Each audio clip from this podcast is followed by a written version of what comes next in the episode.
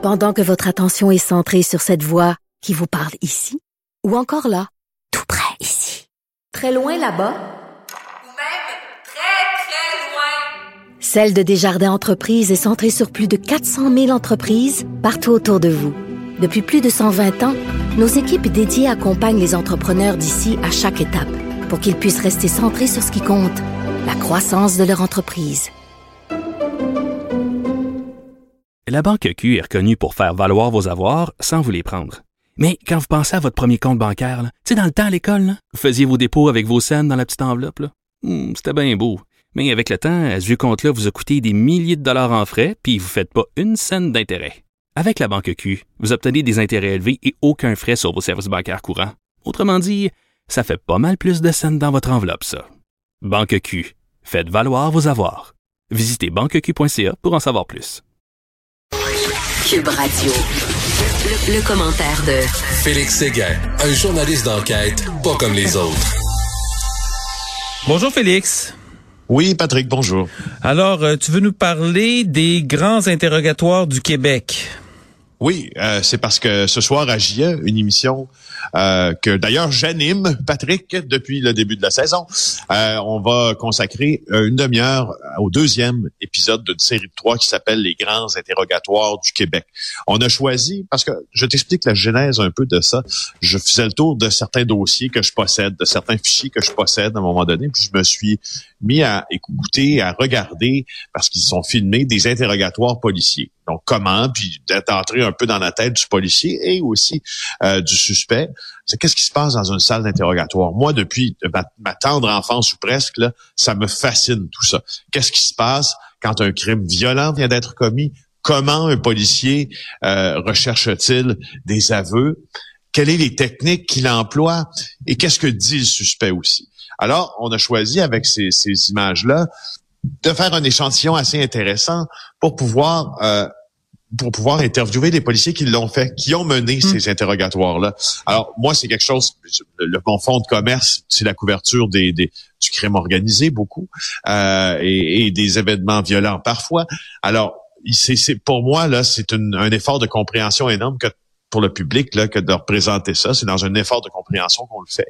Euh, et je vais vous laisser entendre euh, le- l'extrait de l'émission de ce soir. Là, vous avez juste l'audio. Je vais tout de suite vous, vous dire ce qui va se passer un peu pour vous situer ça, puis pour vous décrypter ce qui se passe dans cet extrait-là. C'est que il y a un enquêteur qui s'appelle Christian Michaud qui est en qui qui euh, qui son, son suspect qui vient de tuer euh, je pense que c'est un octogénaire dans la région de Bellechasse et euh, le pathologiste qui a procédé à l'autopsie euh, du, du défunt était incapable de trouver les causes de la mort alors dans une entrevue d'enquête Patrick ce que l'on recherche c'est pas des aveux hein ce qu'on recherche, on recherche la vérité. C'est sûr que parfois il y a des aveux, mais il faut être à la recherche de la vérité parce que c'est très légalement encadré tout ça. Alors pour revenir Et à il peut y avoir des erreurs judiciaires aussi. Des fois, il y a des sûr. gens qui peuvent avoir été accusés sans raison.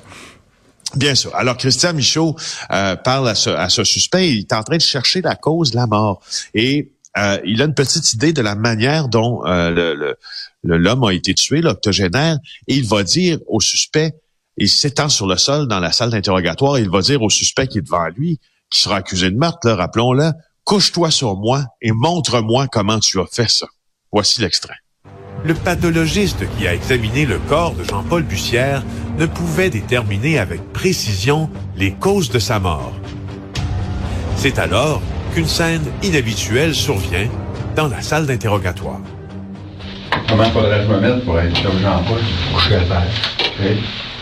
Comment? Sur le dos? Oui. Je me couche sur le dos? Oui. OK. Toi, il est où? Par-dessus, ici. Comme ça. OK. Fais quoi?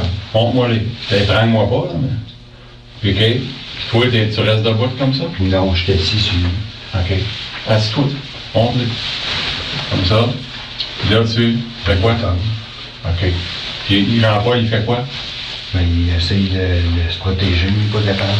OK. Le policier vient de prouver le décès par strangulation et compression du thorax. J'avais pris soin d'aviser mes collègues avant.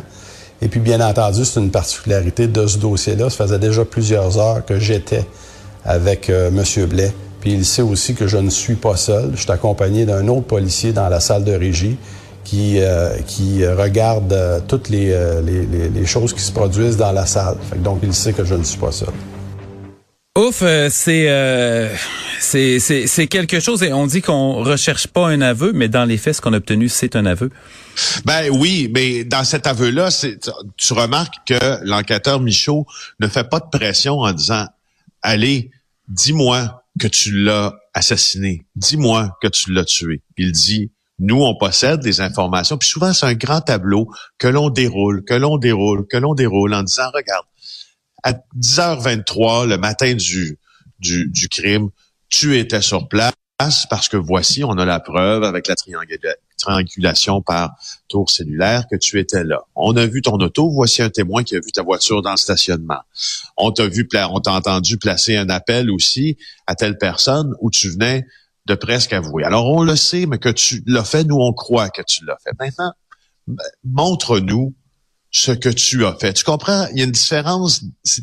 les enquêteurs sont très rarement, tu sais, les, la, la, la, la, croyance populaire là. On est loin du bottin téléphonique euh, sur la ah, tête avec le bâton puis qu'on frappe puis euh, c'est vraiment pas ça. là, exact. Il n'y a aucune contrainte. Non, Mais il y a une contrainte dans le sens où la personne est détenue, mais je veux dire, il n'y a pas d'autres contraintes que ça. Ben, il y a des contraintes, il y a plein de contraintes légales. Tu sais, tu peux évidemment, euh, si tu fais des promesses hmm. à ton euh, au prévenu qui est devant toi, ton interrogatoire probablement hmm. sera invalidé par euh, par le par le tribunal parce qu'il ne sera pas admissible parce que tu as fait une promesse contre un aveu.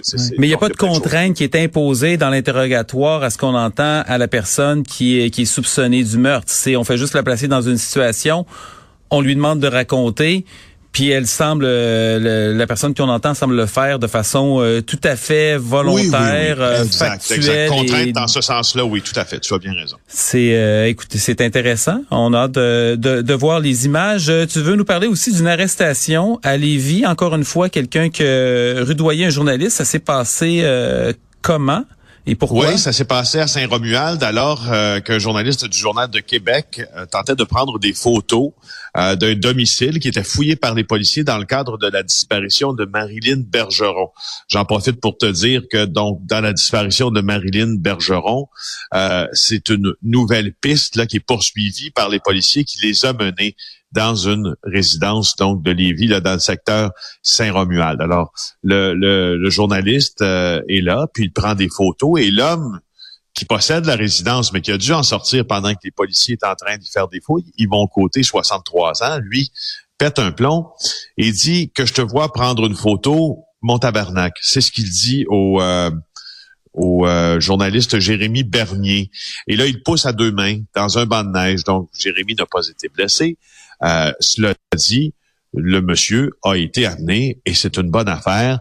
Euh, il a passé la nuit au poste de police. J'en profite à chaque fois qu'un journaliste est rudoyé pour le dire parce que euh, le travail qu'on fait, on doit pouvoir l'exercer sans entrave. On l'a prouvé à main reprise que euh, c'était devenu plus difficile. Alors voilà.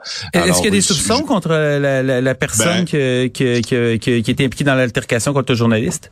Écoute, ce qu'on sait, c'est qu'on fouille sa résidence. Les policiers ont de bonnes raisons de croire qu'ils vont trouver des indices sur la disparition de la pauvre Marilyn Bergeron dans cette euh, résidence-là.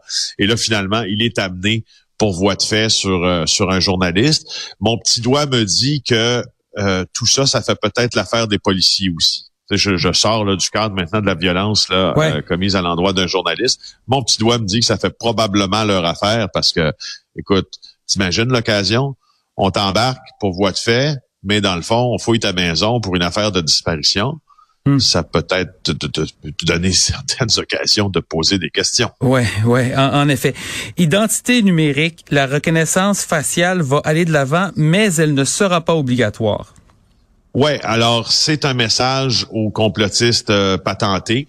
Euh, je comprends, moi, les craintes, je comprends en fait beaucoup des craintes des Québécois euh, quant à la nouvelle identité numérique parce que le gouvernement ne nous a pas prouvé, hors de tout autre raisonnable, qu'il est capable de gérer nos informations confidentielles et avec le fameux bordel. C'est une façon assez diplomate de le dire, de, de, de hors de tout doute raisonnable. Moi, je baisserais la, la, preuve, je sortirais du droit criminel, je mettrais une preuve en, droit civil. Juste la prépondérance de preuve est même pas là. La prépondérance, la prépondérance de preuve, oui, effectivement, on pourrait même pas l'affirmer.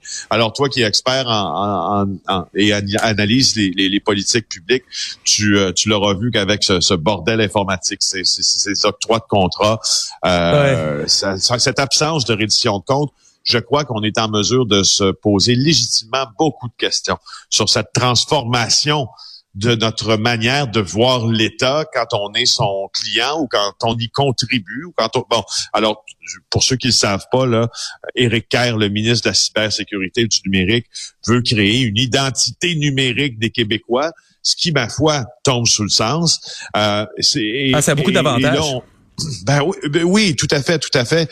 Euh, et on sait que si c'est mal ficelé, ben il y a beaucoup de risques pour la protection de la vie privée. Là, c'est là où on comprend ceux qui ceux qui se posent des questions.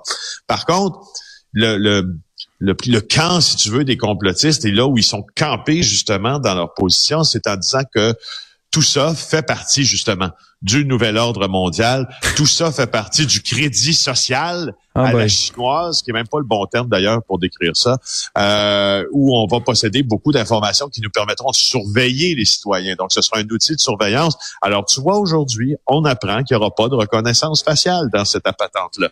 Alors, je trouvais ça important de dire pour tous ceux qui pensent qu'on s'en va vers un, un, État qui nous espionnera. Voilà. En, toi, en toi et moi, là, est-ce qu'il y avait une chance que ça soit vraiment obligatoire? Est-ce qu'on a eu des indices à un moment donné que ça, va être tout le monde qui va embarquer, qui va embarquer dans le système de grille ou de force?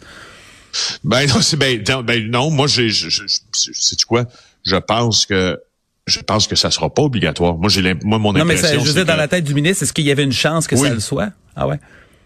Ouais, ben je, je sais pas. Franchement, je saurais pas, je saurais pas te dire, mais mais encore là, j'ai vraiment hâte de voir l'application, je demande à être vraiment convaincu, séduit et rassuré de l'application de l'identité numérique. Ah non, c'est ça. Moi, tu vois, je pense à l'exemple de l'Inde, par exemple, où euh, c'est un pays où il y, a, un paquet de gens qui sont simplement pas recensés, puis euh, ils sont très avancés là-dedans. C'est la, reconnaissance rétinale de, de, mémoire, et ça, ça, fait en sorte que euh, il y a moyen de rejoindre des populations qui l'étaient pas. Évidemment, le Québec n'est pas l'Inde, mais tout ça pour dire que ça peut être une façon de faciliter des, des des, programmes sociaux, puis même justement d'éviter des fraudes, parce que si chaque personne a une identité, puis que cette identité-là est bien ficelée et bien protégée, ben personne peut l'avoir.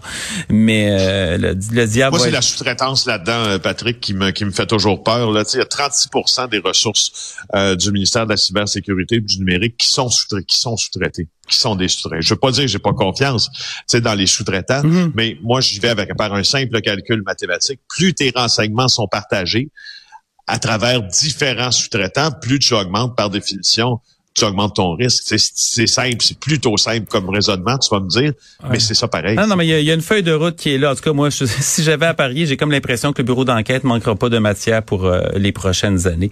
Euh, merci, C'est pas anodin que je t'en parle, d'ailleurs. Oui, voilà. merci pour la, pour la semaine. Écoute, on aura sans doute l'occasion de poursuivre ça à la prochaine. Au revoir.